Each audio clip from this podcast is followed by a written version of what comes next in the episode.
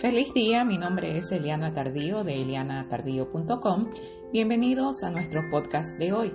El día de hoy estamos hablando de el diagnóstico de un hijo no hace a un padre especial de manera automática.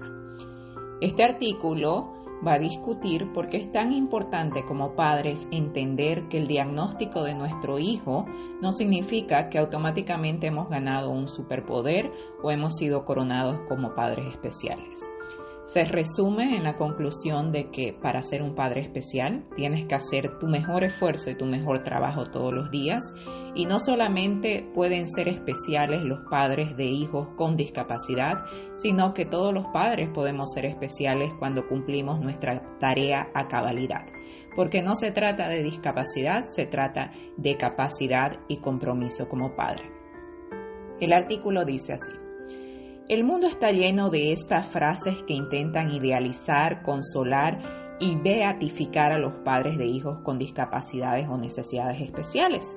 Escuchamos algunas como Dios elige a los padres especiales para darles hijos especiales, o es un ángel que te entregará una llave al cielo. Solo los padres especiales tienen hijos especiales. Lo cierto es que el diagnóstico de un hijo no hace a un padre especial de manera automática.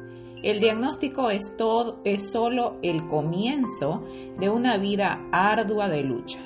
Si como padres decidimos comprometernos a darle a nuestro hijo la mejor vida que se merece y por supuesto aceptamos que para que la consiga necesitaremos hacer nuestro trabajo día a día. Cuando hacemos creer a los padres que son especiales porque tienen un hijo, entre comillas, especial, automáticamente reducimos las expectativas hacia ellos y hacia sus hijos.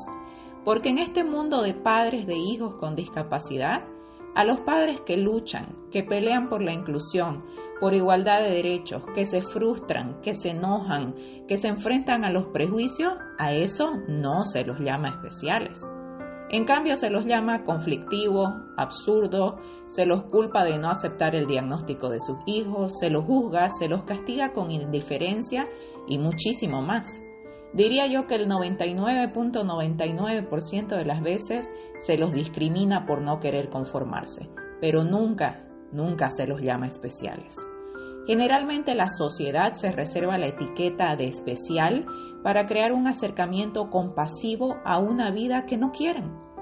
De nuevo, frases como eres especial porque yo no podría criar un hijo como el tuyo, o peor aún, qué especiales que son los padres que cargan con sus hijos la vida entera. La etiqueta hace parecer que el hijo especial es un saco de papas, básicamente, que los padres se tienen que tirar encima de la espalda. La etiqueta depriva al hijo de su individualidad y de su capacidad única, natural y típica de dar amor y hacer feliz a ese padre. Lamentablemente cuando se utiliza el término especial, lo que se quiere hacer es hacer sentir al padre especial porque queremos que sienta que eh, hay una fuerza mayor por la cual tiene que lidiar con este problema. Entonces, como padres, consideremos qué es lo que encierra esta etiqueta que lamentablemente, aunque aparentemente sea linda y sea dulce y nos haga sentir bien, es una etiqueta que limita enormemente nuestra tarea como padres y la vida de nuestros hijos como tales. El honor de llamarnos padres especiales o de que alguien nos diga que somos especiales es un honor que se gana con trabajo. Cuando uno hace su trabajo con entereza y determinación como lo hace cualquier otro padre. Lo que quiere decir que no tiene nada que ver con el diagnóstico de nuestros hijos.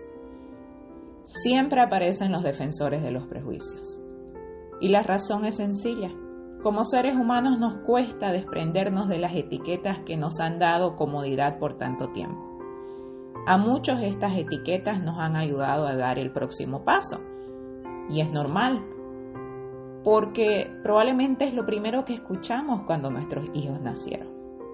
Probablemente es lo único que también nosotros sabíamos antes de convertirnos en padres de un hijo con discapacidad.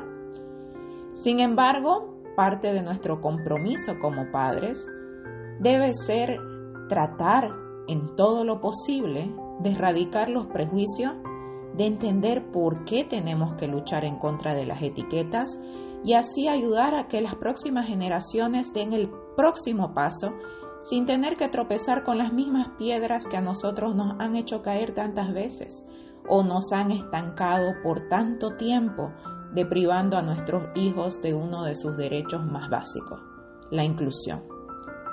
Comenzar el camino entendiendo que no eres más especial que ningún otro padre y que tu hijo no es más especial que ningún otro hijo, te ayudará a enfrentar este camino con claridad, con fortaleza y con fe en ti mismo y en tu hijo.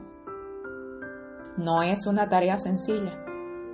Seguimos evolucionando como humanidad y habrán situaciones difíciles en las cuales justamente aceptar que eres humano, reconocer tu vulnerabilidad y tu capacidad de hacer el cambio, será lo que te dará la fortaleza y la motivación para conseguir que tu hijo sea tratado con igualdad de derechos y con oportunidades para ser respetado como esa persona única que es, que no tiene por qué tener nada de especial para merecer lo mejor del mundo.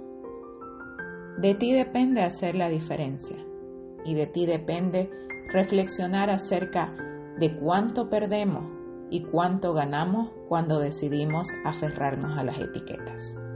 Que tengan todos un buen día. No se olviden que este artículo está disponible en elianatardío.com y pueden seguirnos en los medios sociales. Busquen Eliana Tardío y seguir, por supuesto, nuestro podcast que estará publicando eh, nuevos capítulos durante las próximas semanas. Gracias por acompañarnos el día de hoy y feliz día.